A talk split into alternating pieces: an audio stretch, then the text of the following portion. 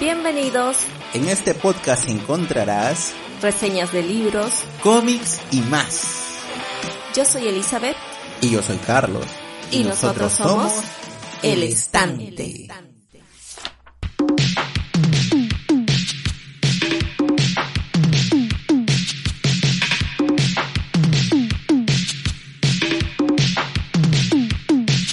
Hola a todos, hola Elizabeth. Hola a todos, hola Carlos, espero que todos estén bien. No se olviden que todavía debemos tomar las medidas de seguridad, no usar mascarilla, lavarse las manos, mantener distancia no social para evitar contagiarse y contagiar a los demás. Claro, porque no parece, pero aún seguimos, ¿no? En medio de una pandemia. Sí, ya la gente se ha relajado un poco, pero igual, o sea, ya podemos salir, sí, pero manteniendo las medidas. Exacto han pasado bastantes cosas desde nuestro último programa, ¿no? Hasta, hasta hoy. Especialmente en Perú, ¿no? Sí, tuvimos varias noches también sin poder dormir. Intentar eh, enterarnos, ¿no? Por las redes sociales lo que estaba pasando. Porque, bueno, algunos ya saben, nosotros somos peruanos, pero actualmente no vivimos ahí. Y ya de por sí es un poco difícil enterarse las cosas, pero ahora gracias a la tecnología, las redes y internet, esta vez sí pudimos estar minuto a minuto comunicados. Claro, claro.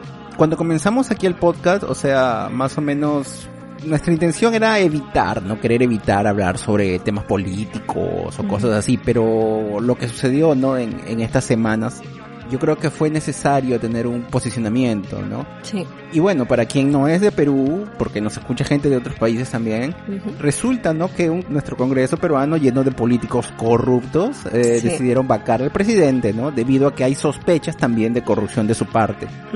Y antes de que alguien diga, ah, que ustedes defienden, ¿no? Al, al presidente, a Vizcarra, no. Claro, porque creo que a estas alturas intentar defender a un político es un poco complicado, ¿no? O sea, no podemos poner las manos al fuego por nadie, creo. Claro, claro. Y lo que nosotros defendemos y lo que muchas personas también han salido a defender es el hecho de que estos congresistas, o sea, el objetivo no era ser anticorrupción, ¿no? Ellos fueron, hicieron esta vacancia para defender intereses, ¿no? Más corruptos, creo yo. Personales, ¿no? Sí, en los días que ellos estuvieron, ¿no? En el poder, ellos han estado presionando, ¿no? A personas en instituciones como la SUNEDU, ¿no? Que vela porque las universidades eh, mejoren, ¿no? Por la calidad de las universidades. Que no hayan universidades de mentirita, ¿no? Que lo único que hacen es sacarle plata, ¿no? A los pobres alumnos. Sí, o sea, nosotros hemos tenido que emigrar justamente por la falta de opciones de nuestras carreras, ¿no? Y bueno, nosotros nos duele también justamente que en vez de avanzar las cosas parecen que están retrocediendo, ¿no? Claro, claro. Y bueno, gracias, ¿no? A este movimiento de miles de jóvenes, aunque dicen que en todo el Perú fueron 3 millones, se logró la presión suficiente para que este gobierno golpista renuncie. Y muchos, ¿no? Yo escuchaba así, como tú dices, ¿no? O sea, estuvimos bien pendientes de las redes sociales y mucha gente yo veía que decía, pero ¿para qué marchar si no sirve de nada? Y, y eso es completamente equivocado, ¿no? O sea, está demostrado. Claro. Eh, en la práctica. Sí, o sea, este, quien dice eso realmente se ha olvidado de toda nuestra historia, no solo la peruana, sino también a nivel mundial, ¿no?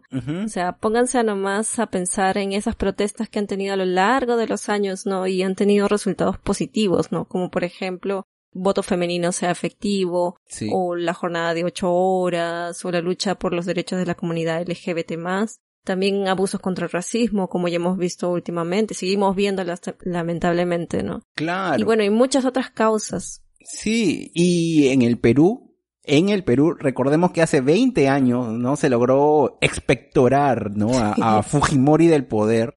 Y ahora, ¿no? Tenemos este, tuvimos este golpista también, pero claro, o sea, hubo un costo muy alto. Eh, no sé si la palabra costo esté bien dicha, ¿no? O sea, la violencia policial que está grabada, ¿no? Que nosotros hemos visto y que mucha gente ha visto, y los que mismos, o sea, por personas que han estado allá, han comentado de que ha sido, la violencia ha sido terrible, ¿no? Terrible y se ha llevado la vida de dos jóvenes.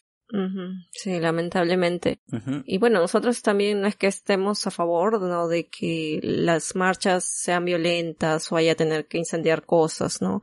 O sea, este, en un principio esto iba a ser de forma pacífica, porque también hay que recordar que seguimos en pandemia como hemos mencionado, ¿no? O sea, no podemos olvidar eso. Sí, pero o sea, hasta periodistas de otros países han sido heridos, eh, ¿no? Claro. Una cosa que me molesta es que mucha gente dice, ay, estos jóvenes han sido manipulados. Y yo digo, es falso, es falso. Y estas personas que dicen eso, yo creo que si uno piensa así es porque no ha participado de marchas, en verdad. O sea, uno piensa, o sea, yo te digo, yo he participado de varias marchas cuando estaba en Lima, de muchas. No tantas como las que yo hubiese querido, en verdad. Por ejemplo, eh, esa marcha, ¿no? En el, en el 2000, de la marcha de los cuatro suyos, yo participé ahí y con mis amigos. En ese entonces yo era un estudiante de también, veintipocos años. Y por ejemplo, hace un par de años también yo había ido a Lima para dar una charla en mi universidad y justo, ¿no? Ese día caí en una marcha, yo terminé la exposición y luego ahí estaba conversando, me encontré con otros amigos que tenía y decimos, oye, hoy es la marcha, ¿no? Vamos. Y así, o sea, fuimos de propia voluntad. No es que alguien nos diga o nos manipule o, o, no, no, no es así. O sea, la gente, muchos jóvenes y ahora más todavía con las redes sociales, se entera de lo que está sucediendo y tienen una opinión y por eso la gente sale indignada. ¿Y por qué la gente salió tan indignada? Porque, oye, cada mes teníamos noticia de, oye, el gobierno quiere vacar al presidente. O sea, ¿cuántas veces? O sea, creo que cada semana era un intento de vacancia, ¿no? Entonces uno cansa y por eso sale y marcha. Y es porque uno sabe las noticias, ¿no? O sea, si alguien no, no sale, si alguien nunca salió, si alguien simplemente ve las noticias en su casa, está sentado, que no está mal, pero, o sea, no critiques a quien sale, ¿no? O sea, o intentar decir de que esas personas son manipuladas, ¿no? No es totalmente falso. Claro, o sea, yo debo confesar de que al menos personalmente yo trataba de huir de todo lo que era cuestión política, ¿no? Cuando era más joven. Y eso también porque mi familia no se hablaba de política, entonces nunca me involucré así por saber quiénes eran los candidatos o cosas así. Tampoco vi que ellos dijeran soy de tal partido. O sea, en mi familia la política era casi inexistente, por decir, ¿no? Pero cuando yo estaba por terminar la universidad, vi que mis compañeros sí iban a marchas, a pesar de que era una universidad privada y católica, que la católica. sí. Ajá. Y después cuando comencé también a trabajar, me di cuenta de que, o sea, era imposible seguir pensando de que la política no me iba a afectar en, de ninguna forma. O sea, ahora que lo veo desde esa perspectiva, sí es necesario estar informado, o sea, no solo lo que nos muestran los medios de comunicación, porque ya vimos que también se pueden manipular. Claro. Sino revisar todas las fuentes posibles. Sí. Intentar enterarnos, ¿no? Cómo funciona el sistema político de nuestros países, ¿no? Enterarnos quiénes son nuestros candidatos y después votar a conciencia, ¿no? Y no porque, ay, esa votación es entre fulanito y menganito. Y no es así, hay más. Y yo creo que incluso los que se hablan más de ellos es porque de alguna forma tienen algún patrocinador, un auspiciador medio, medio extraño por ahí, ¿no? Y yo desconfiaría más de ellos, no sé. Así que, bueno, esa sería mi recomendación para todos, ¿no? Independientemente de qué partido sean. Y creo que sí, hay que protestar cuando hay algún abuso, sea de, de este caso que estamos hablando de política o de cualquier otro no podemos quedarnos callados. Si queremos parar las cosas y mejorar, es importante decirlas. Bueno, ahora que ya nos desahogamos, ¿no? Ya nos hemos desahogado un poquito. Sí. Creo que es momento ya de volver a, nuestras reseñas, ¿no? sí. Claro, y hoy vamos a hablar de, de un libro de una escritora relativamente nueva, que es J.C. Tudor, ¿no? Sí, Tudor es una escritora inglesa de Inglaterra que también ha trabajado como redactora, guionista para radio, presentadora de televisión, bien versátil, ¿no? Y dobladora también. Ella menciona que siempre le apasionaron las obras oscuras, ¿no? Y tiene como referencia a Stephen King y James Herbert. Ella tiene cuatro libros publicados, ¿no? El hombre de Tiza, que es el libro que vamos a hablar hoy día. Existe un libro que todavía no ha sido traducido, que se llama The Hidden Place. Sí. Hay uno que sí ha sido traducido, La desaparición de Annie Thorne. Y luego hay otro que no ha sido traducido también, que se llama The Other People, ¿no? Entonces tenemos cuatro libros, dos han sido traducidos al español. El último, The Other People, no ha sido traducido al español, pero sí está traducido en el portugués. Pero o sea, son cuatro obras y ha salido una cada año estos últimos años. claro. Y yo he escuchado que este de Other People, al menos de una persona, comentó de que era su libro favorito de ella. Ah, de other... ah, mira, interesante, es interesante. Sería interesante también revisarlo. No, en verdad, o sea, lo leímos de casualidad, por así decirlo, y me sorprendió bastante. Yo quiero leer otras cosas de ella, en verdad. Ya voy adelantando. Sí, bueno, los libros que hemos mencionado que están en español los pueden encontrar por las editoriales Grijalbo México, Plaza y James y De Bolsillo. Okay. Ya, ahora, como digo, el libro con que ella debuta es El hombre de Tiza, ¿no? Y fue publicado en el 2018, pero parece que ella lo comenzó a escribir en el 2017 y tanto. O sea, es relativamente nuevo y ya tiene cuatro libros, ¿no? Y lo que me llamó la atención al inicio fue la portada, ¿no? O sea, no debes de jugar un libro por su portada, pero la verdad es que esta capa que tienen, ¿no? Son muy misteriosas, ¿no? Es el ahorcado, ¿no? Un ahorcado así, ¿no? dibujado con, con palitos y está dibujado en tiza en fondo negro. Entonces yo no sabía de qué cosa era, ¿no? Sí, y también tiene negro las hojas. claro, bueno, sí, sí, sí, las hojas están negras al, final, el, el, ¿cómo se llama? El borde. Los bordes, ajá, exacto. Sí. esa creo que me parece que en inglés tiene varias como que ediciones y también, bueno, obviamente en portugués y español también agarraron esta, ¿no? Del, del ahorcado con el fondo negro. Claro, que me parece así recontra simple pero bien intrigante. sí. Claro, y como dije, yo no sabía de qué se trataba ni de qué género era, ¿no? Y justo sucede que un día habíamos salido nosotros y lo vimos en promoción y, era, o sea, barato, casi un tercio de lo que costaba el, el libro en el precio de capa, ¿no? Claro, porque además venía, era con tapa dura. Claro, que es un libro un poco, o sea, era un poco carito, pero aquí estaba como que en promoción a un tercio de su precio, ¿no? Sí, y aprovechamos. Y entonces dijimos, bueno, es bonito, y bueno, vamos a comprarlo. A pesar de eso lo dejamos en el estante por un tiempo, hasta que bueno, yo comencé un, tú sabes, de que a mí me gusta escuchar este, booktubers, ¿no? O podcasts, otros podcasts, ¿no? De, literatura o que son reseñas de libros. Y yo escuché que comenzaban a hablar muy bien de este, ¿no? Y todo el mundo decía que existen muchas semejanzas con el libro It de Stephen King. Y bueno, tú sabes que yo soy muy fan de King. Y mi libro favorito es It, este librazo que tiene más de mil páginas, ¿no? Y, habla sobre la aventura de este grupo de, amigos, ¿no? De niños. Y que no solo nos muestra su vida cuando ellos eran muy jóvenes, ¿no? Sino también su vida de adultos, ¿no? Entonces cuando todo el mundo decía que había como que unas ciertas semejanzas, me llamó mucho la atención. Yo no he leído y todavía, pero sí vi la película y al comienzo sí encontré esta similitud. Sí. Obviamente toma otro tipo de desarrollo. Exacto. Es como, no sé, me, me da la impresión como si ella hubiera dicho, ¿y qué pasaría si estos chicos estuvieran en esta otra situación? ¿no? Sí, sí. Claro que también los personajes son distintos, pero se nota que hay una cierta influencia. Claro, pero o sea, ella no lo esconde, o sea, ella misma dice, mis influencias son y ahí está Stephen King, ¿no? Sí, menciona bastante King. Incluso yo cuando vi su Twitter, sí. ella retuiteó cuando Stephen King estaba hablando de su libro y lo tiene ah. ahí desde 2008. Ah, su. claro, o sea, imagínate, pues tú eres fan de un escritor, haces un libro con ciertas inspiraciones de él y luego él le dice, oye, me gustó, qué gusto, ¿no?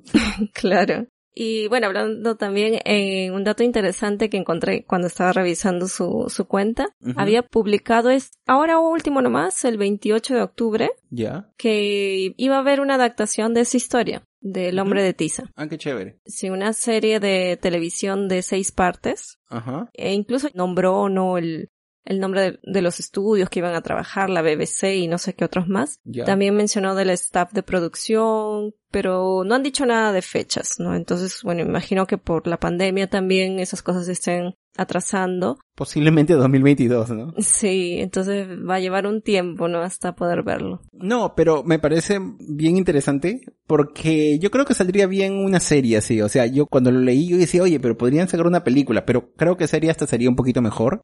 Y ahora que lo dices, estoy recordando también una serie que vimos en Netflix que es de Polonia. No sé si te acuerdas, que en inglés es The Woods. No sé cuál será la traducción en español. La floresta, creo que era. La floresta, ya. Que es un caso, ¿no? De, de un chico que bueno, él pierde a su hermana y a otro chico también desaparecen. Y, o sea, él relata los hechos en 1994 y lo comparan con ahora él, ¿no? Ya de adulto en el 2019, ¿no? Mm. Y esta herramienta, ¿no? De, de contar esta historia a los pocos en dos épocas diferentes, o sea, ayuda mucho, es muy útil para causar un ambiente de, de misterio, de intriga, me parece. Sí. Y tienen que enlazarlo bien, ¿no? Claro, tiene que escribirlo muy bien para que, que funcione realmente. avance bien el misterio, ¿no? ¿no? Sí. Bueno, entonces, ¿qué tal si ahora vamos a la sinopsis? Claro. Como siempre vamos a contar una parte sin spoilers para que puedan animarse a leerlo si les llama la atención y después vamos a avisar cuando ya sea con spoilers. Ya.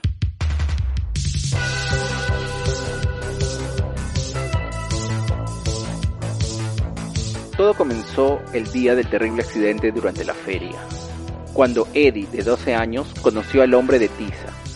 Fue el hombre de tiza quien le dio la idea de los dibujos, una manera de dejar mensajes secretos entre el grupo de amigos.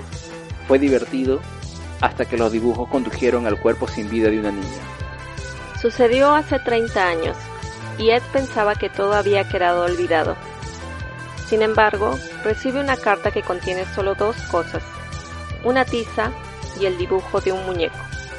La historia se repite y Ed se da cuenta de que el juego en realidad nunca terminó. Todos tenemos secretos, todos somos culpables de algo.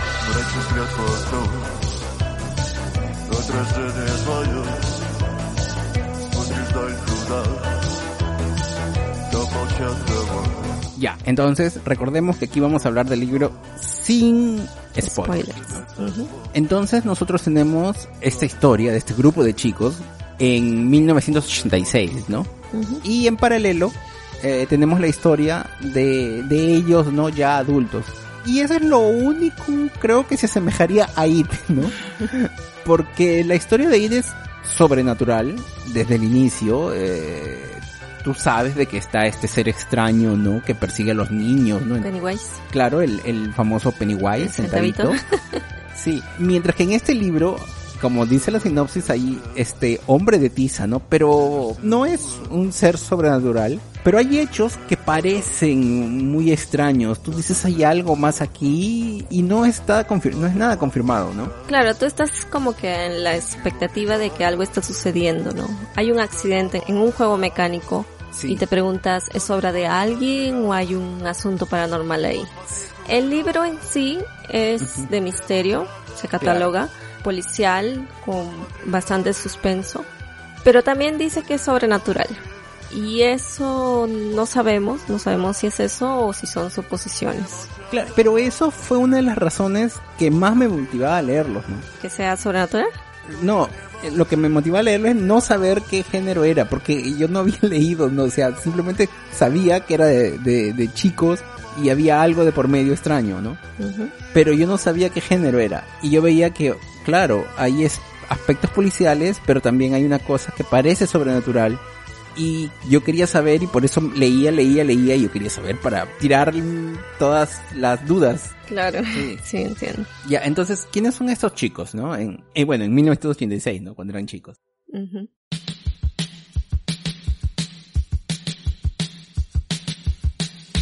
Bueno, el principal, que es el que está narrando, es Ed o Eddie Monstro monstruo porque su apellido es Adams, ¿no? Claro, de la familia Monster.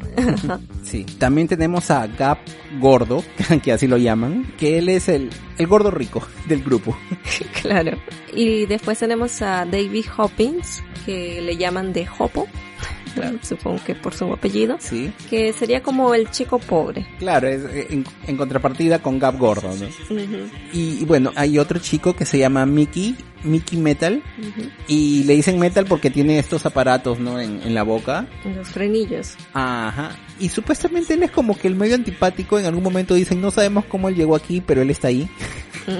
Sí, y bueno, la última integrante es una chica llamada Nikki por la cual Ed está enamorado.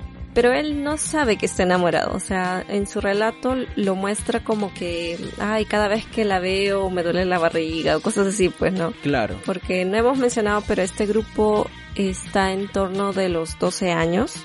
Entonces están obviamente en plena pubertad, ¿no? Con todas las hormonas y eso. Y claro, incluso él ve otras chicas, ¿no? Y luego ve una chica y le dice, oye, ella me parece muy atractiva y le está viendo todo, pero como que con Nicky tú ves de que es diferente, ¿no? O sea, él, hay algo más hay una cierta tensión.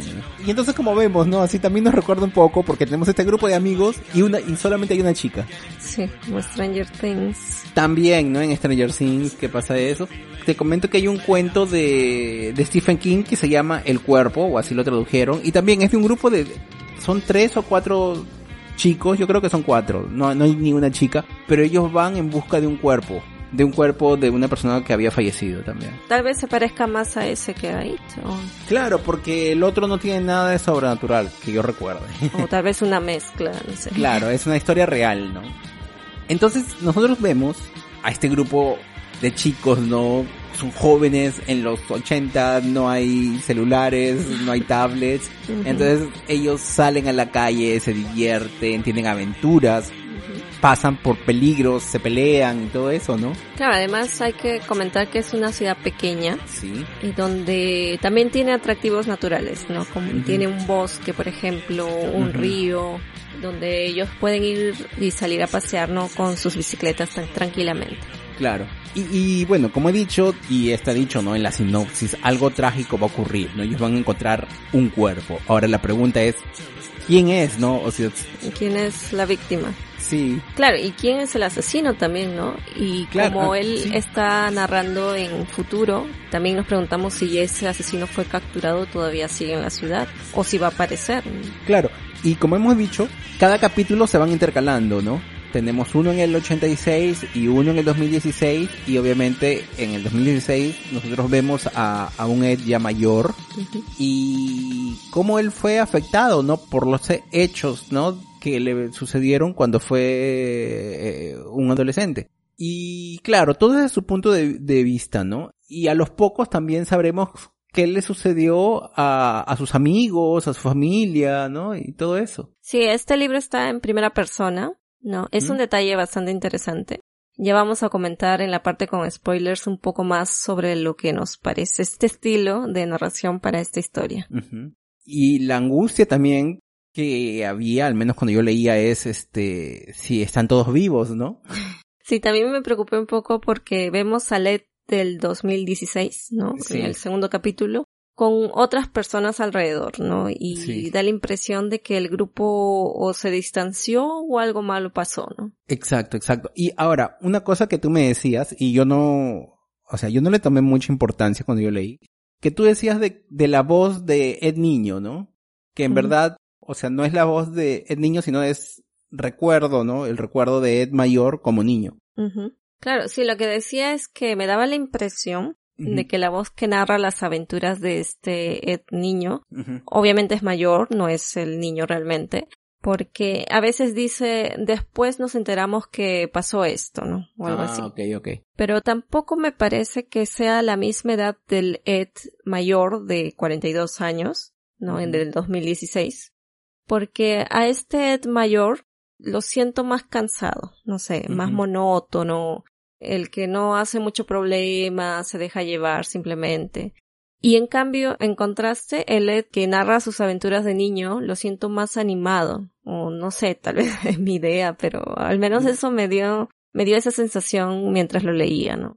No, yo creo de que el Ed de niño es, son los recuerdos de Ed, pero ya mayor, ¿no? O sea, él recordándose cómo fueron los hechos de esa época. Pero quizás como él se ve niño, se anima más, ¿no? Claro, también puede ser. Quizás está más animado por eso, ¿no? Porque en su vida, eh, y esa es la, la, cosa un poco triste, ¿no? De que la vida de él de niño era como que un, un chico bueno y ahora de, de grande e, es una persona buena, pero no sé, siento como que la vida no, no, no le ayudó mucho y se, y se siente eso, ¿no? Que él está viviendo una vida monótona, siguiendo y parece, ¿no? Que alejada de, de los amigos que tuvo, ¿no?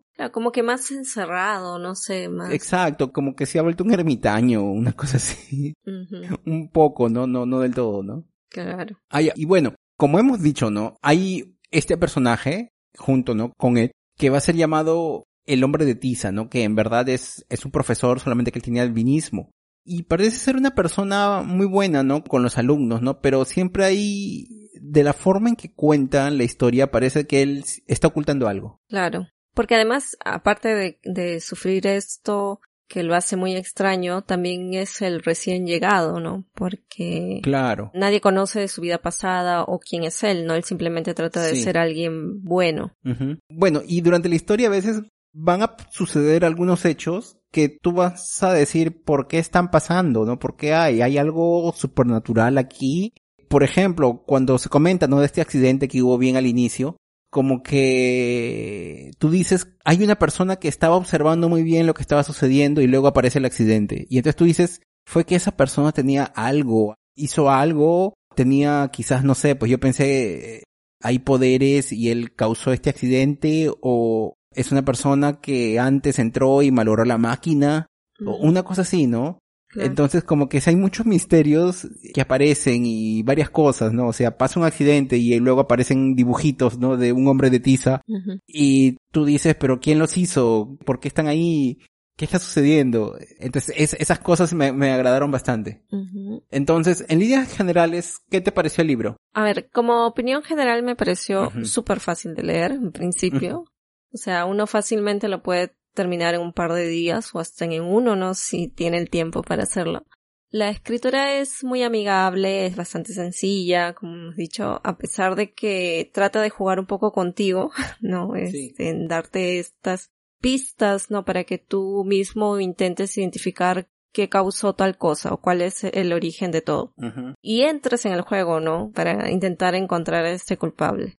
El tema de cambio de fechas de años, ¿no? De 20 años, no confunde, están bien separadas todas, me pareció muy bien desarrollado esa parte. Hay algunas cosas que sí le voy a cuestionar, pero eso ya lo diré en la parte con spoilers. Por lo pronto, sí, si te gusta el misterio, me parece es un libro muy recomendado porque tiene mucho, mucho suspenso. Sí, o sea, yo después de mucho tiempo que leo algo así de, así con tanta emoción, por ejemplo, todos los libros que leemos, o sea, yo los leo siempre en las noches, ¿no? Ahí me doy muy tiempo y leo. Pero, por ejemplo, este libro me hacía leer muchas más páginas de lo que normalmente leo al día. Y a veces yo leía, por ejemplo, ah, voy a leer un poquito en la mañana.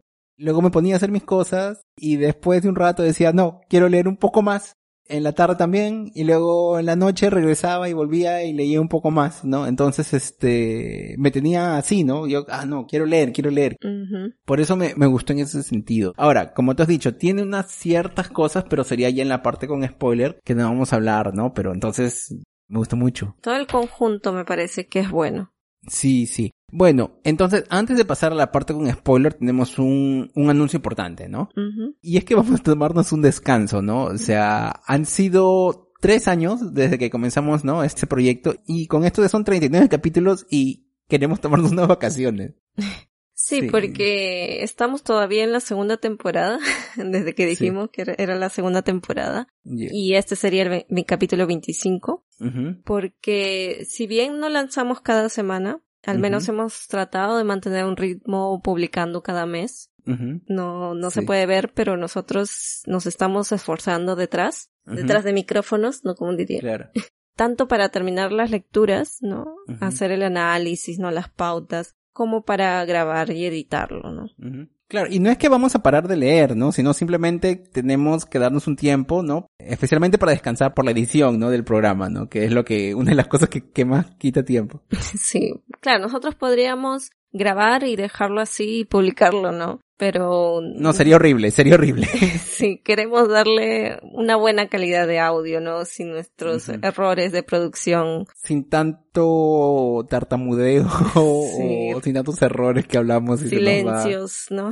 Sí. Silencios incómodos, entonces. Ajá. No, queremos dar un buen trabajo para ustedes. Sí. Así que por eso vamos a darnos un tiempo para organizar todo mejor, ¿no? Y esperamos, no sé, tal vez volver el próximo año. Claro, pero vamos a estar activos en nuestras redes sociales, ¿no? O sea, vamos a seguir ahí publicando algunas cositas sobre lo que estamos leyendo, pero escrito quizás, ¿no? O con fotos, cosas así de ese tipo, ¿no? Sí, síganos entonces en nuestras redes sociales. Tenemos Facebook e Instagram como El Estante Podcast. Aparte, ¿no? De, de la iVoox, Anchor y cosas así. Claro, por las redes sociales se van a enterar, por ejemplo, si, si volvemos o si volvemos en otro formato o ahí se enteran todo, ¿no? En iVoox, Spotify, eh, Google Podcasts, Apple Podcasts, son los audios. Sí, tenemos 39 programas que pueden escuchar, 39 libros. Sí, ahí están atrasados con alguno, pueden ponerse al corriente de todo, ¿no? Y si tienen también algo que decirnos, también tenemos un email que es el Así es. Cualquier cosa en privado, si es que quieren hablar. Entonces, ¿qué tal si ahora sí vamos con la parte con spoilers?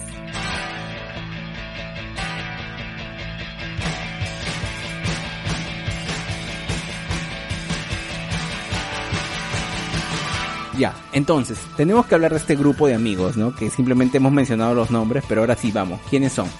Tenemos a Ed, ¿no? Que es el protagonista y parece ser un chico tranquilo, centrado, incluso un poco más maduro, ¿no? De lo que parece. Sabemos que él tiene un, un defecto, ¿no? Y es que hace pequeños robos, aunque él los considera como que recuerdos, ¿no? Él a veces está en algún lugar y coge una cosita que dice nadie se va a dar cuenta que le falta o, puedes simplemente pensar que es una cosa que bueno, se te olvidó en algún lado, se te dejó, pero o sea, él tiene esto, ¿no? Ese, ese problemita que al menos al inicio tú dices, bueno, es el único no, o sea, no es un chico perfecto, pues, ¿no? O sea, Ajá. Claro. Bueno, por otro lado, su versión adulta, ¿no? Como ya dijimos, da un poquito de pena porque es un profesor de colegio, pero se siente algo solitario, ¿no? O sea, no se ha casado y bueno, él está viviendo en la misma casa, ¿no? Donde creció, aunque ahora él, él alquila un cuarto, ¿no? A una chica que se llama Chloe y está comenzando a tener sentimientos por ella, ¿no? Aunque se llevan una una diferencia de edad. Claro. Sí. Y desde ahí ya te preguntas qué hace una chica viviendo con un hombre mayor, ¿no? O sea, parece que hay algo raro también. Claro, porque supuestamente él alquiló, ella llegó, a él también le dijo, oye, como que es muy joven, pero bueno, pues le aceptó, necesitaba que alguien esté ahí, ¿no? Y pero parece que se llevan bien, ¿no? Claro, sí, vemos que obviamente él no intenta nada con ella. No. y ella se siente segura por eso, ¿no? ¿Cómo se sería su, su, padre, su hermano mayor? Bueno, hasta su papá creo que le dice, ¿no? Mm. Bueno, un familiar. Un familiar, su hermano mayor creo que, una cosa así. Sí.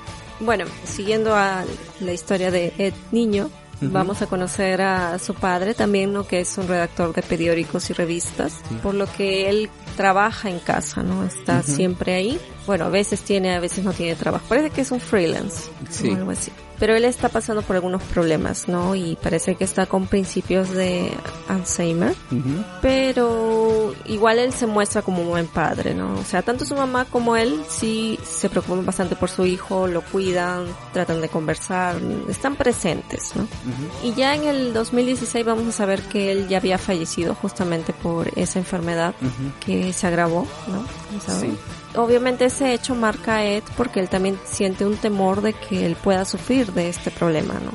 Y él también comienza también a olvidar cosas y eso obviamente que lo asusta y se preocupa. La mamá de Ed trabaja en una clínica de aborto y tiene problemas porque recibe amenazas de grupos religiosos y cosas así, ¿no? Sí. En algún momento, ¿no? Del libro incluso ella le da una lección de religión, ¿no? A, a Ed, que es mejor, ¿no? O sea, tener una religión pero ser una mala persona o o no tenerla y ser una buena persona. Y obviamente ella le dice, ¿no? Que lo importante es ser, es ser bueno, ¿no? Claro. No se menciona la religión de los padres, creo. No sé si son ateos o agnósticos, ¿no? Pero eso me dio esa impresión por la forma en que ellos conversaron. Y bueno, en el presente vemos que ella está aún viva, ¿no? Y bueno, ya con una nueva relación, ella se fue de, de su casa, ¿no? Para vivir en un lugar más alejado y todo. Y me parece hasta más joven. no sé si te dio esa impresión. Más joven que Ed. Sí, exacto. Porque parece de que cuando ella, bueno, cuando era niño, ella como que estaba muy preocupada por todos estos problemas. Entonces se veía una mujer muy preocupada con todas estas cosas. En cambio ahora como que bueno, ella ya está jubilada, en una relación nueva, vive lejos y como que es su mam bueno, sería la abuela, ¿no? Una, como una abuela fashion, no se me la imaginaba así. Como que ahora trata de vivir una vida sin complicaciones. Yo también supongo que es que habrá sido porque obviamente sufrió mucho con la enfermedad del padre, ¿no? sí. Y en cambio a Ed se le nota tan, apagado que yo siento que ella es más joven que él incluso. No, sí, de hecho Ed en algún momento le dice que la pareja que ella tiene como que le ha, ayudado, ¿no? Este, a viajar, no recuerdo qué actividades hacía. Creo que viajar, ¿no? Porque incluso le deja la gata. Claro. Entonces, este, obviamente está aprovechando más que cuando estaba con su papá, ¿no? Que estaba enfermo. Sí. Aparte de otros problemas que tenían, ¿no? Claro, porque ella era doctora también. De la clínica y todo eso. Sí. Y bueno, siguiendo, entonces, este, vamos a hablar de la chica que mencionamos del grupo. Es Nikki. Sí. Ella es hija del reverendo Martin. ¿no? Que es este líder religioso de la pequeña ciudad, ¿no? No sabemos qué religión exacta es, pero nos imaginamos que debe ser una muy radical. Y bueno, ella no se lleva bien con su padre, le tiene mucho resentimiento, incluso ha confesado que prefiere verlo muerto, que fue bastante chocante, ¿no? claro, y eso me hace recordar bastante a It, porque en It la chica del grupo tiene también problemas con su papá, ¿no? Y yo pensé que quizás él estaba acosándola o algo por el estilo, ¿no? Sí, yo creo que él la estaba golpeando. Sí. Porque mencionan de algunos moretones, algunos que ella trataba de ocultar, ¿no? Sí, pero yo pensé que quizás había algo más. Ah, ya. No, bueno, felizmente no. Bueno, este reverendo, ¿no? Él es obviamente quien manda a sus fieles para que marchen en contra de esta clínica de aborto, ¿no? y obviamente causa algunas tensiones entre la familia de Nikki y Ed. Pero obviamente vamos a ver que ella no, no quiere apoyar a su padre, a pesar de que él en algún momento le dice ellos iban a pasear y él le dice ya, entonces reparte estos volantes de la iglesia, ¿no? Sí. Y ahí dice ya, vamos a repartir unos cuantos y de los otros lo botamos a la basura. Claro, eso fue al inicio y yo, y yo primero dije, oye, ella no le está apoyando, parece como que, pero después yo dije, no, está bien, con razón. Sí, Primero decía, ¿por qué no lo apoyo? ¿no? Ah, bueno, a pesar de todo es su padre, pero no, después cuando aparecen estos indicios de que algo, no sé, y ahí yo me di cuenta, dije, ah, no, todo. Hay algo turbio ahí. Hay algo, sí, sí. Bueno, nosotros no sabemos qué pasa con ella en su versión adulta, o sea, solo al bien al final del libro que no vamos a entender que fue de ella. Y tenemos que entender de que desde el inicio nosotros sabemos de que los chicos encuentran el cuerpo sin cabeza de una chica. Y entonces siempre está, ¿no? Esta relación, ¿no? Esta chica que encontraron fue, fue Nikki. Claro, cuando está Ed relatando, ¿no? En el 2016. No comenta mucho de sus amigos, como hemos dicho. Aunque a veces menciona así bien vagamente. Pero a Nikki ni, ni la menciona, parece. Entonces nos quedamos con dudas de qué realmente pasó, ¿no? Por eso esa suposición está ahí, ¿no? De que podría ser ella. Pero después se va rápido cuando Ed se reencuentra con un amigo, ¿no? Y le dice, ah, no le comentaste esto a Nikki. No, pero o sea, por un buen periodo no sabes qué es lo que sucede con ella, ¿no? No sabes, hasta que alguien menciona que parece que sí está viva. Y ahí como cuando ya te sientes más aliviado, ¿no? ah, ya está viva. Bueno, Gavin o Gav Gordo, ¿no? Que es el rico y, él es el más grande, ¿no? Porque es gordo. Y él da la impresión de que, de ser el líder del grupo, ¿no? Aunque no hay un líder, ¿no? Claro, cuando es niños, a veces. Sí. A veces hay alguien que siempre va adelante, ¿no? Sí. Parece que él es. Además, él, por su tamaño, también él habla alto, ¿no? Se nota que tiene bastante confianza en sí mismo. Y además tiene toda la, la pinta de ser un bully, ¿no?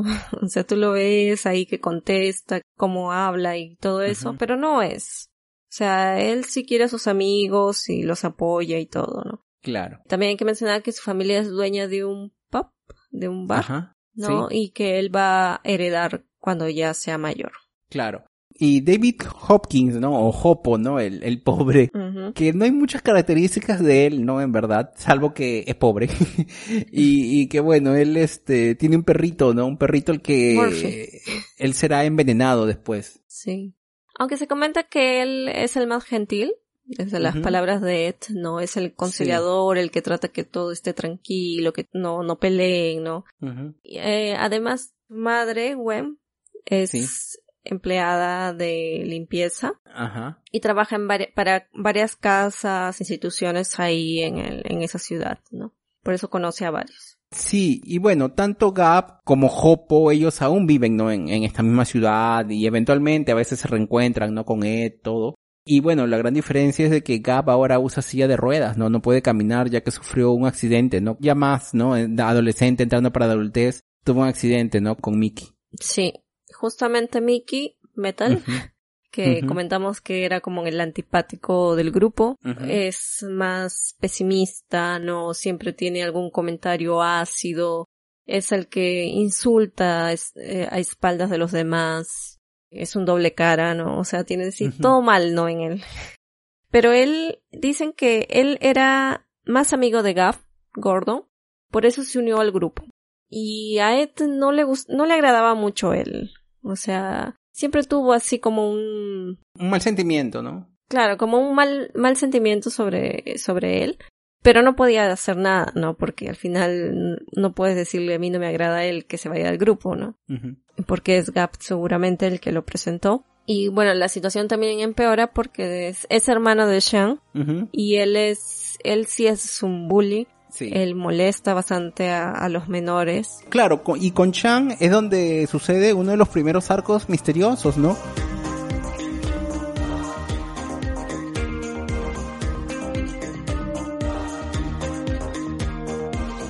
el grupo de Shang, él había atacado ¿no? a, nuestro grupo ¿no? de, amigos eh, en el bosque. Sí, ellos querían hacer como... Este grupo estaba haciendo como un escondite y estaban ahí armando, todos habían dedicado bastante tiempo y aparece Xiang, con sus amigos y dicen que no, este es nuestro territorio, ¿no? Ustedes váyanse. Claro, y como ellos eran mayores, obviamente eran más fuertes todo, Ed y amigos tienen que escapar, pero en algún momento Ed logró herir a Chang, ¿no? Entonces, este juró que se iba a vengar, ¿no? Claro. Y bueno, eso es lo que sucede. Un día ellos lo atrapan, ¿no? Y lo golpean e incluso quieren, ¿no? Abusar de él.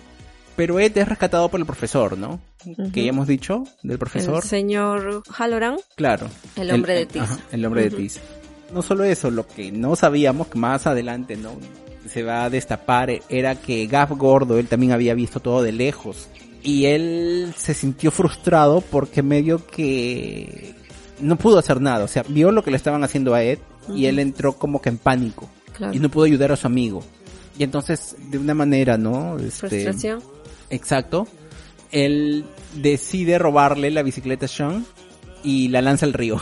Claro, porque la bicicleta era bien preciada para él, ¿no? Exacto, sí.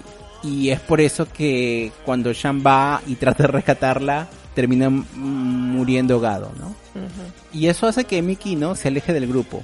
Sí, aunque parece que seguía viendo a Gap, ¿no? Porque él era más amigo de él, a veces se encontraban, a veces no. Estaban como que separándose. Sí. Y bueno, en algún momento se sospecha, ¿no? Que Mickey por ira había envenenado, ¿no? Al perro de Hopo, ¿no? Aunque después se ve de que no, no fue así, ¿no? Que en verdad había sido un accidente y todo eso, ¿no? Pero, o sea, ahí es donde más o menos eh, ya comienzan a haber tensiones entre ellos, ¿no? Claro, ya habían, ya. Y es aquí, como estabas comentando, de que había un accidente entre Gap y Mickey. Sí. Porque ellos habían ido a una fiesta en el coche de este último y bueno, se encuentra en un accidente en donde Gap pierde las piernas, ¿no?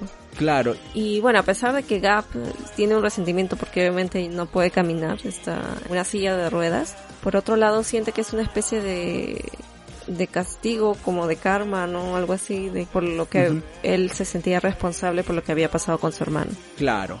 Y eso te enteras, o sea, al final, o sea, todo este arco había estado saliendo siempre a los poquitos, a los poquitos. Sabes que todos odian a Mike ahora de adultos, pero bueno, al final Gav menciona lo que había sucedido cuando eran niños, ¿no? Claro, porque incluso dice que Mike había intentado estar con la chica de, que le gustaba Hope también, entonces eran como que ya muchas cosas, ¿no? Claro, claro, o sea, él era el antipático, o sea, él trataba de armar confusión. Claro. Entonces, ahora el plato principal es qué sucedió con el cuerpo que encontraron, ¿no? Con esta chica y, encima que le encuentran sin cabeza, ¿no? sí, qué terrible. Sí. Bueno, todo empieza en un día festivo, donde, bueno, los chicos deciden ir a pasear, habían juegos mecánicos, y lo que pasa es que Ed hay toda una historia con este artículo que lleva, que es como una especie de canguro, que le dio un pochete, una cosa así. Y que incluso tuvo como una pequeña discusión con su mamá porque él no quería llevarlo, dice que era feo y todo. Pero al final, en una de esas, por no querer llevarlo, se le olvida y ahí tenía su dinero. Entonces él decide ir a buscarlo y en el momento que está tratando de encontrar este artículo, se queda en un punto de un juego mecánico y se queda un poco que embobado, ¿no? Por ver a una chica que era muy bonita, se llamaba Elisa, pero justo en ese momento que había un juego mecánico que es el Twister, si no me equivoco, se quiebra y cae sobre ella, ¿no? Claro, ¿no? Y es ahí donde él conoce, ¿no? Al, quien sería su futuro profesor Halloran y que se menciona de que él también estaba como que observando mucho, ¿no? El juego y a la chica y, y pasa este accidente y entonces tú dices, ¿por qué? O sea, él tenía algo planeado, esta persona tenía planeado, pero no, o sea, vamos a ver que no, no era eso, ¿no? Pero bueno, este personaje él ayuda a Ed, ¿no? A rescatar a esta chica, Elisa, ¿no? Y de alguna forma se convierten en héroes y serían amigos, ¿no? Y, parece ser que el profesor es muy buena gente, ¿no? Porque, bueno, apoya a Ed, él lo libera, ¿no? De, de ahí de los abusos de Sean. Y fue él también que le regala, ¿no? A Gav Gordo, ¿no? Un balde de tizas, ¿no? O sea, no es explícitamente se dice de que él lo regala, pero por las cosas que menciona se entiende que fue él quien le regaló el balde de tizas y que después, ¿no? Le mencionará a Ed, ¿no? Que cuando él era niño, él jugaba con sus amigos con tiza y ellos hacían dibujos y, se mandaban dibujos en secreto, ¿no? Y es por eso que Ed usará esto también para mandarse mensajes con sus amigos para no ser descubiertos por Chang, ¿no? Y, sus bandos de criminales, ¿no?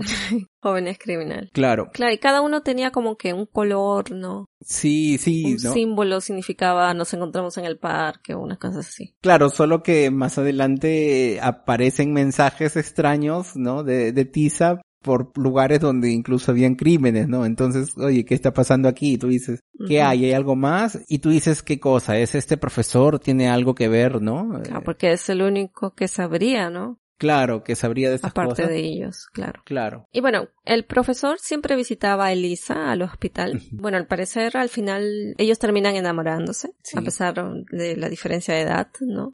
Y eventualmente ellos van a decidir escapar juntos, ¿no? De la ciudad para poder este, completar su aventura romántica. Pero justo en ese día que iban a, viajar, por decir, ella es encontrada muerta y como todo apunta a él, este termina suicidándose en la bañera, ¿no? Claro, entonces supuestamente la historia en el 86 no cierra ahí, ¿no? Pero, o sea, como que ellos piensan de que fue el profesor quien había sido el asesino el asesino, ¿no? Y bueno, como fue descubierto, él se suicidó, o sea, que más pruebas y todo eso, ¿no? Y a mí obviamente me parecía que no, no, yo sabía que no era así, o sea, sería muy obvio decir que el profesor era, por más que habían sucesos extraños alrededor de él.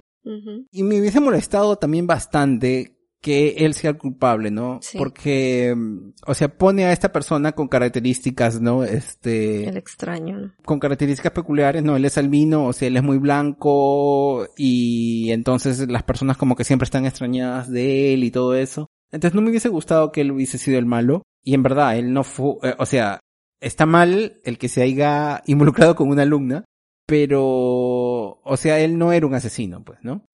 Entonces, ¿quién es el asesino en verdad? Y eso es lo que vamos a ver ya en el 2016, ¿no? En la historia del 2016, ¿no? Y la historia en verdad se remonta, ¿no? al padre de Nicky, ¿no? El reverendo. Claro, porque él tenía un romance con una de sus fieles, que también era menor de edad. Era amiga incluso de Lisa, ¿no? Y él la deja embarazada. ¿Y qué hace este tipo? Le obliga a abortar, ¿no? o sea, la hipocresía, ¿no? Y la verdad es muy común, ¿no? O sea, basta leer un poco el periódico, ver las noticias para ver, ¿no? Que hay casos que de, curas en contra, ¿no? De los homosexuales, ¿no? Pero tienen amantes hombres, ¿no? Sí. O incluso, ¿no? Esta noticia, ¿no? Que es más o menos reciente, ¿no? De una familia de pastores, ¿ah? Pastores evangélicos, que adoptaban hijos y hijas, ¿no? Sí. Y mantenían relaciones con ellos. Qué horror. Y no solo eso, ¿no? La pastora mandó matar al esposo con ayuda de sus hijos adoptivos. Terrible. Claro, entonces, y son estas las personas, ¿no? Que salen a hablar, ¿no? Eh, defendiendo la moral y las buenas costumbres, pero vemos pero que... Pero cuando es de ellos, no. Claro.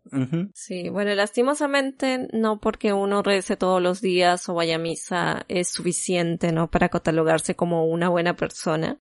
Lamentablemente eso se ve en la realidad, no solamente en la historia ficticia, ¿no?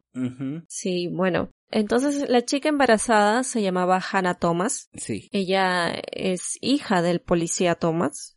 Y ella había ido a visitar a la madre de Ed. Bueno, supongo que para pedirle consejos sobre el aborto, porque el reverendo le había dicho de que aborte, ¿no?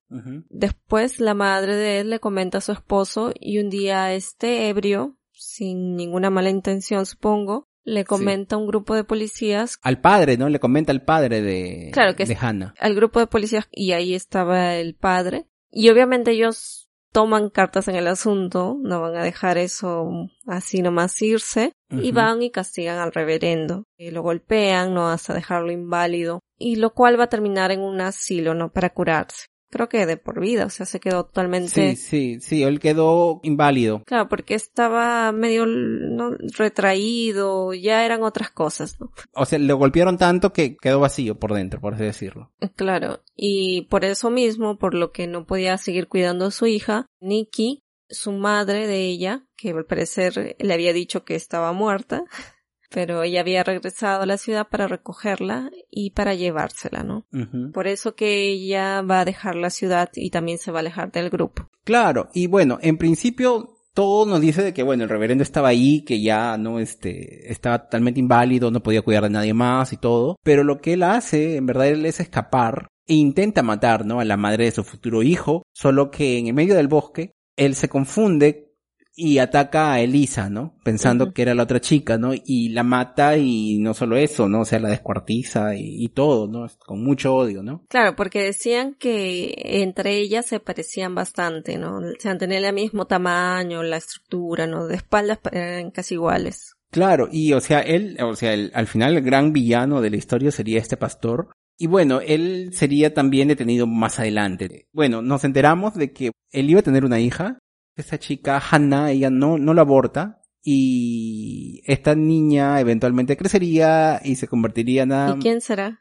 será, será Chloe, ¿no? Que está viviendo ahora con Ed.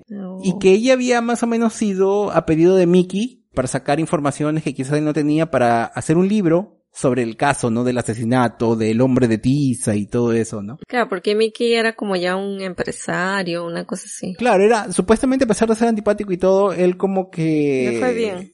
Sí, le fue bien en la vida, ¿no? claro, y él ya no vivía en la ciudad tampoco. Claro, él, sí. Bueno, aquí hay un, un hecho que me incomoda un poco. O sea, supuestamente este reverendo ya tiene más de 60 años probablemente. En teoría estaba enfermo, cojeaba y todo. Y logra atacar a dos personas en la escena final, ¿no? O sea, golpea a Chloe cuando Ed descubre que ella era la hija y todo lo demás y que era hermana, hermanastra de Nicky. Sí. Decide irse de la casa y antes de irse de la ciudad y todo, quiere despedirse de, de su papá. Entonces lo va a buscar y él obviamente la va a querer matar, ¿no? Como quería matar a su, a la madre de Chloe, ¿no? Entonces ella está prácticamente inconsciente. Después, este, cuando Ed y Hopo van a, a buscar, ¿no? Al reverendo porque ya más o menos han deducido, ajá, ya saben que él es el, el causante de todo y hiere a Hopo, creo que con un hacha o una cosa así le vuela la oreja, así bien sangriento todo. Y además tiene esta pelea con Ed, ¿no?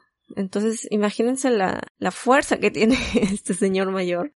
Claro, dicen que para protegerse tal vez se estaba haciendo el enfermo y en realidad no estaba tan convaleciente como suponía que estaba, ¿no? Y bueno, sí, claro. sí tendría alguna fuerza. Claro, porque dijeron que en principio él había quedado mal, lo habían tratado de curar, pero no sabían por qué él no respondía nada, él se había quedado como que así, ¿no?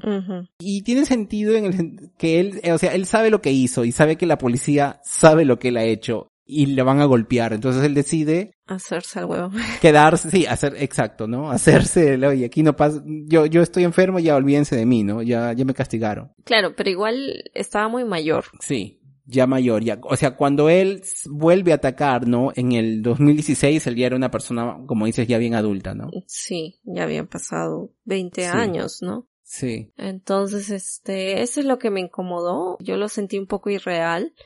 Forzó el hecho de poner a este reverendo como el villano, el perverso, ¿no? Por eso en esa escena me pareció un, un poco ridículo, no sé. Mm, no me gustó. Sí, tengo que decir que a mí tampoco eh, me agradó mucho esa escena. O sea, con que hubiesen aclarado el misterio y decir, oye, en verdad este tipo fue el asesino, cosas así, para mí hubiese estado bien. Sí. Pero parece que ella quería hacer una escena de acción final, ¿no?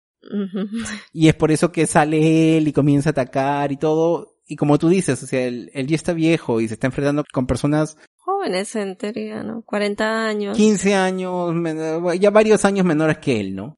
Varios años menores, entonces, y encima, no, no, no, como que no cuadró mucho. O sea, esto que ella hizo, o sea, eso de poner esa escena de acción, no me agradó tanto, pero, o sea, como que todo fue tan entretenido para mí, entonces yo lo perdono. no, sí. Y bueno, también hay otra cosa, ¿no? De cuál es su idea de hacer tan villano a este reverendo, ¿no? Yo no sé la religión de la autora, pero no sé, aquí sentí bastante resentimiento.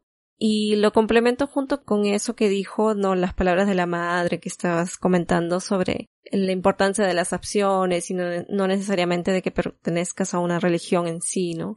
Es algo que yo comparto también, pienso igual, o sea, me valen mejor tus acciones que a que ah, yo me sacrifico y me arrodillo y todo lo demás, ¿no? Sí. Pero no sé, aquí al satanizar tal vez a este reverendo me parece un poco extremo, no sé, ¿qué crees?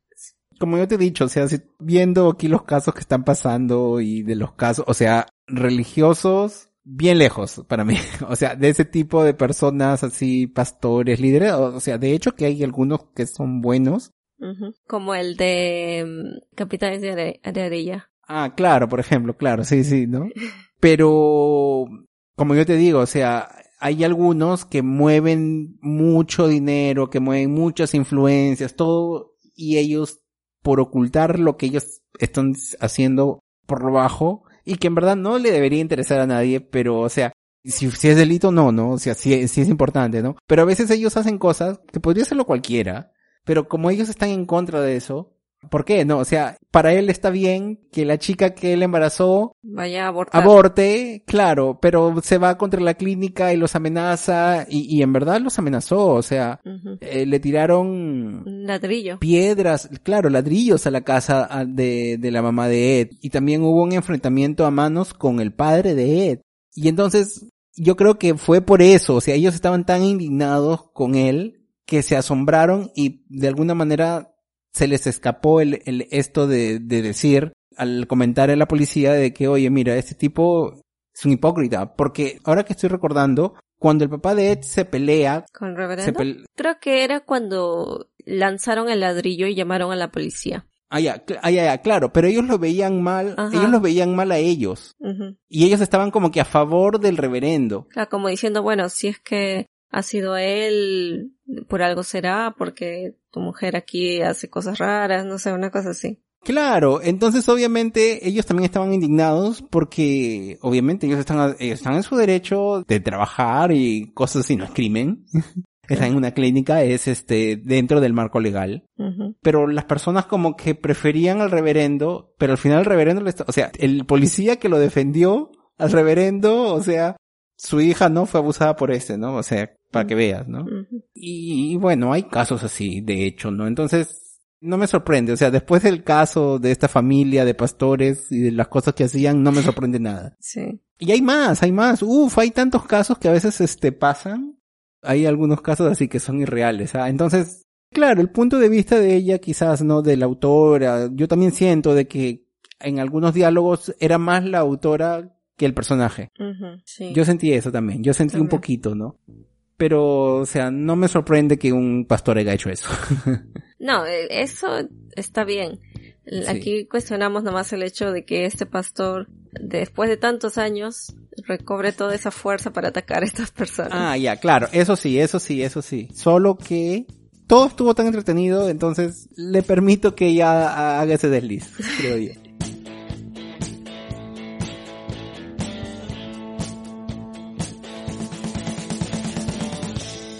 Pero ahora, entonces, hay un giro, hay un giro, o sea, ya sabemos todo, ya, ya sabemos estos pequeños arcos que habían, se están cerrando, pero hay un giro en la historia que es bien interesante, ¿no?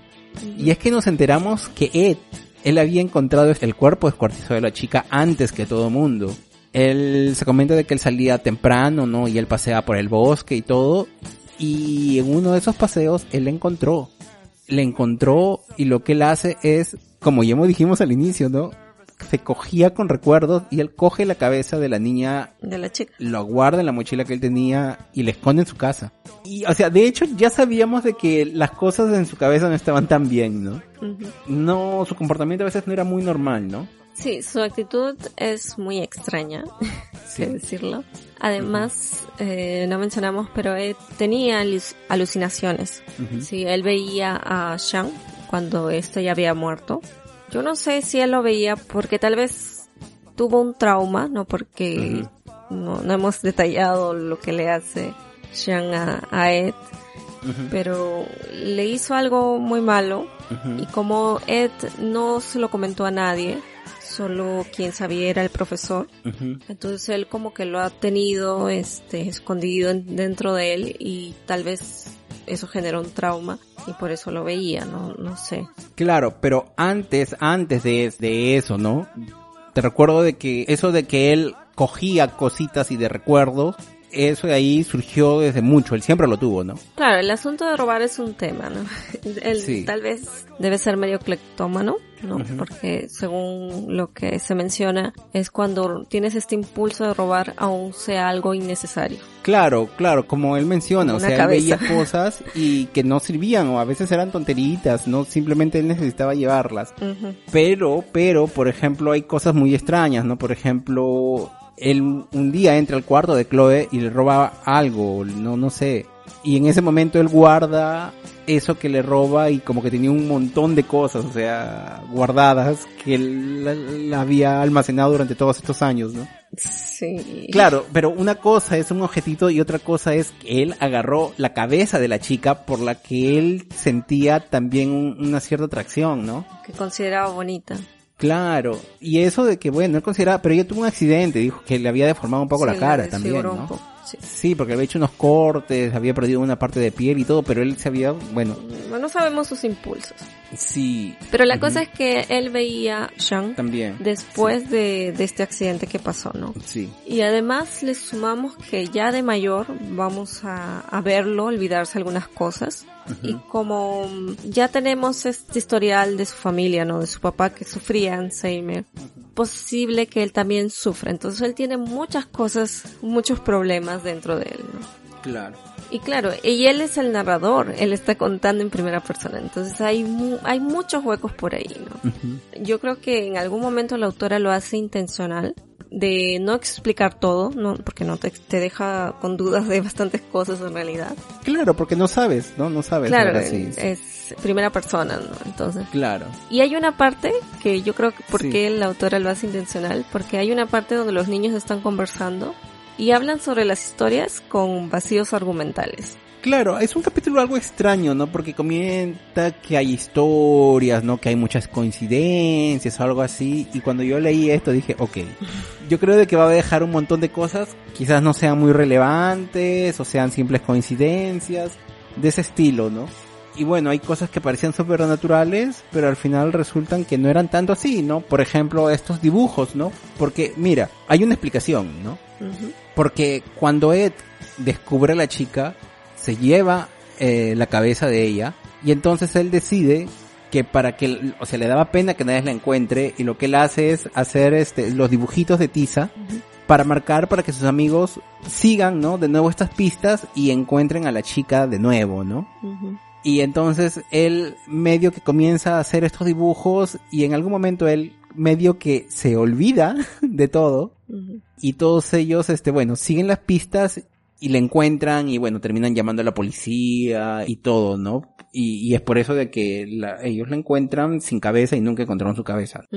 Y bien, Ed no es asesino y nada, ¿no? Pero, o sea, esos dibujos, yo creo de que, que siempre se mencionaron que aparecían de la nada, era él. Solamente que él no se acordaba, o sea, él los hacía, luego se iba y luego regresaba y decía, ¿quién dibujó esto? Una cosa así. Sí, o sea, muy raro. Sí, o sea, es una bien extraña. En esa parte que comentas de que él hizo los dibujos para que todo el grupo encuentre el cuerpo. Sí. Es curioso porque él comenta de que él hizo todo eso antes, iba a hacer los dibujos y todo, y que él se obligó a sí mismo a olvidar ese hecho. Entonces cuando él retrata, él narra esta parte, tú lees, ¿no? Capítulos antes, que él está confuso, ¿no? Que no sabe quién le dejó la, el aviso, que pensó que le había dejado tal porque tenía el color de, de uno de ellos. O sea, solo piensa que tienen que seguir las pistas, ¿no? Entonces, tú piensas, o sea, no está bien, o sea, uno no se olvida de algo tan importante, creo. O sea, este, tú te encontraste un cuerpo, ya voy a hacer que mis amigos y yo lo encontremos. Entonces me voy a olvidar para, no sé, tratando de, al menos no, yo no podría, ¿no? Y eso ya en sí me revela de que tiene todos estos problemas por resolver.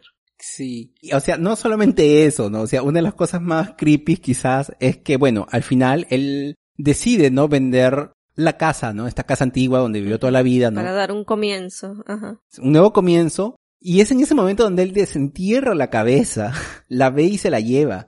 O sea, es, no es, no es sano el tipo. ¿Quién se lleva una cabeza? Sí. Entonces, todo esto que sucede al final es como que, o sea, ¿qué crees más? ¿Que esto en verdad haya pasado o que el viejo de 60 sale de nuevo del asilo a matar gente? Bueno, yo, como te dije, yo estaba leyendo algunas reseñas y muchos decían, este libro es buenazo, es muy bueno y todo eso, pero otros decían, no, es un libro ok. Y muchos criticaban la parte final, que a algunos les gustó y decían, oye, como que le ha dado todo una nueva perspectiva a este personaje, y a otros como que no les gustó que él sea así, ¿no?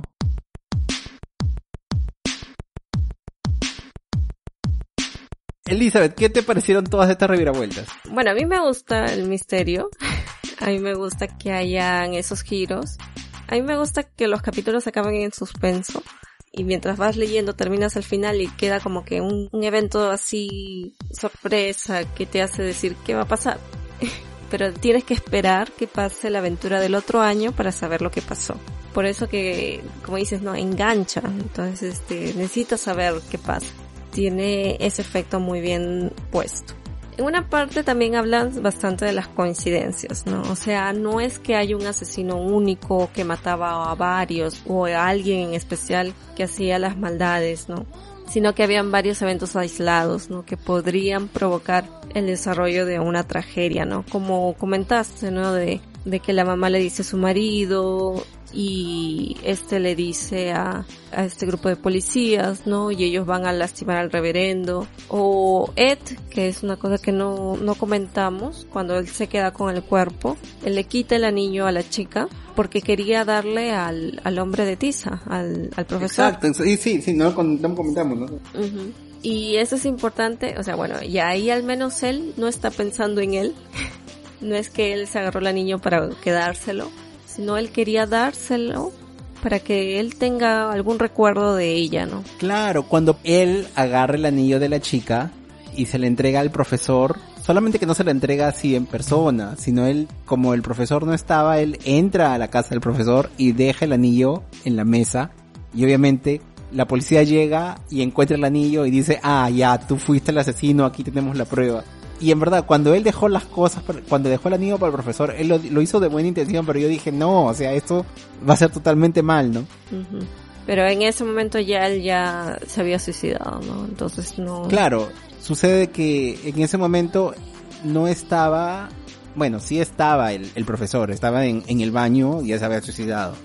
Bueno, o sea, Ed lo dejó de buena intención, por así decirlo, ¿no? Claro, por eso todo el mundo pensó de que el profesor había matado a la chica y por eso se suicidó, ¿no? Entonces, claro. pero o sea, esa intención de, de él hacerlo no era porque él quería acusarlo, ¿no? Simplemente porque supuestamente quería que él tuviese algo de ella, ya que el profesor siempre lo ayudó. Sí. Ahora, también no mencionamos también de que Mickey, cuando llegó a la ciudad para hablar con Ed, él al final muere en el río. Bien similar a como había muerto el hermano. Claro, en el mismo lugar. después de haber visitado a Ed, no creo que estaba muy borracho y todo eso, ¿no? Pero no se sabe si alguien en especial lo lanzó o simplemente se cayó de borracho, ¿no?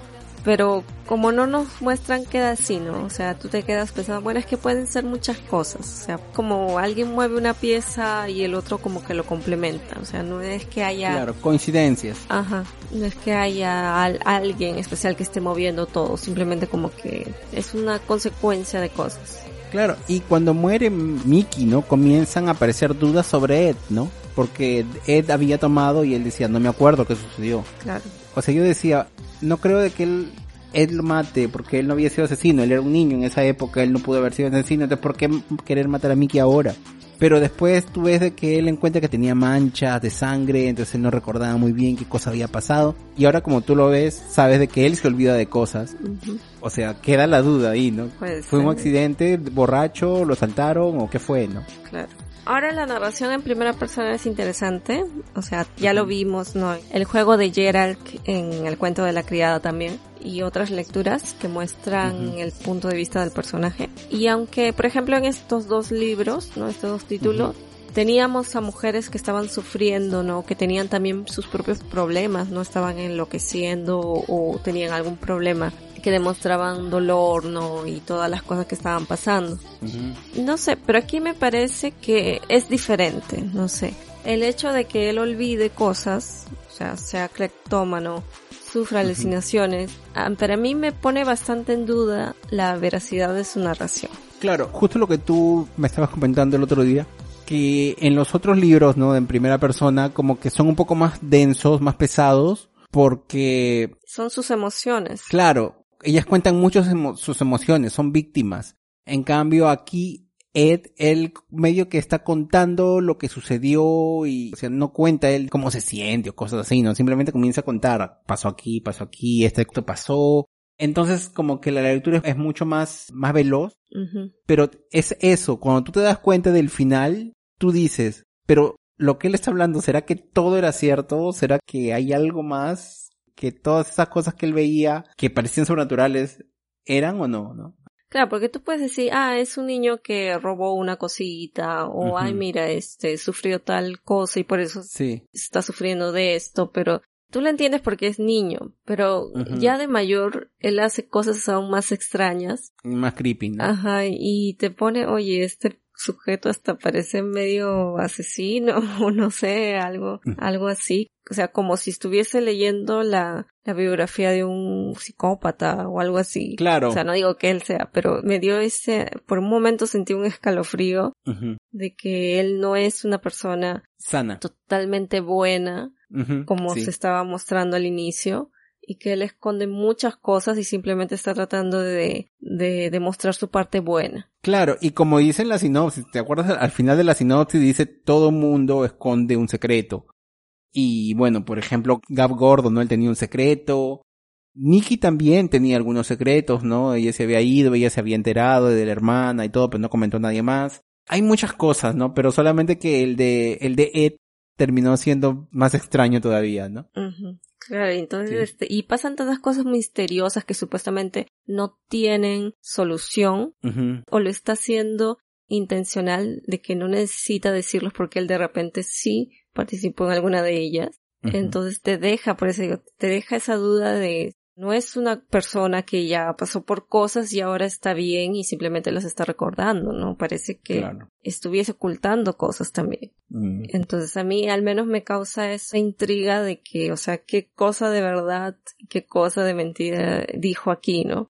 Porque bueno, al fin es una historia ficticia, no sabemos que nada de eso. Sí, sí, sí, claro, claro, sí, pero de todas maneras, o sea, fue muy interesante eso. Claro, y aquí se, se mostró tanto que él no estaba bien, a pesar de que trataba de ocultarlo y que tenía todas estas actitudes extrañas.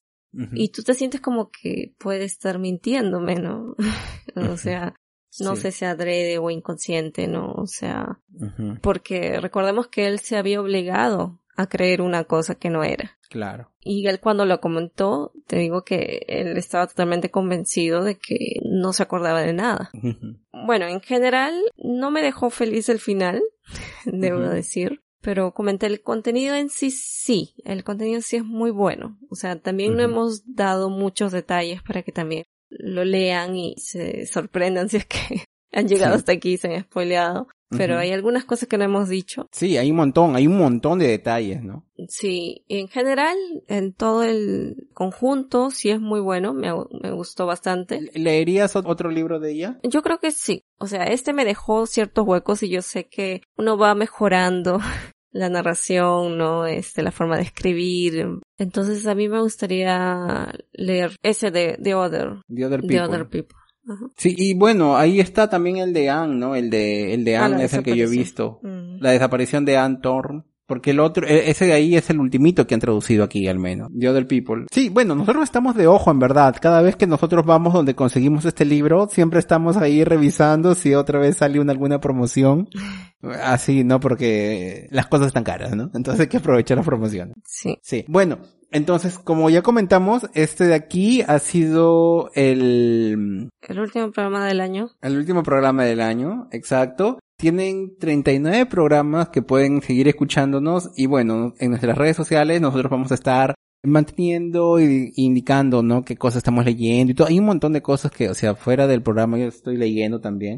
Que a veces no, no hay tiempo, a veces hay cómic y yo sé de que quizás así, este, tienen demasiadas referencias a otras cosas antiguas, ¿no? Claro. Bueno, como no nos vamos a escuchar, bueno, tal vez dejamos un mensaje, pero ya desde aquí les deseamos felices Navidades, feliz año, que obviamente esperemos todos que el próximo año sea muchísimo mejor que este 2020. Sí, sí, sí. Que nos cada día nos sorprende. Y bueno, a seguir cuidándonos. Vamos a, como dicen, síganos en nuestras redes para seguir conectados, ¿no? Toda la gente que ahí nos escucha y espero que pronto tengamos novedades. Sí, tienes razón, Elizabeth. Eh, felices fiestas y muchas gracias. Gracias a todos. Gracias por escucharnos. Chao, chao. Chao. Nosotros somos El Estante.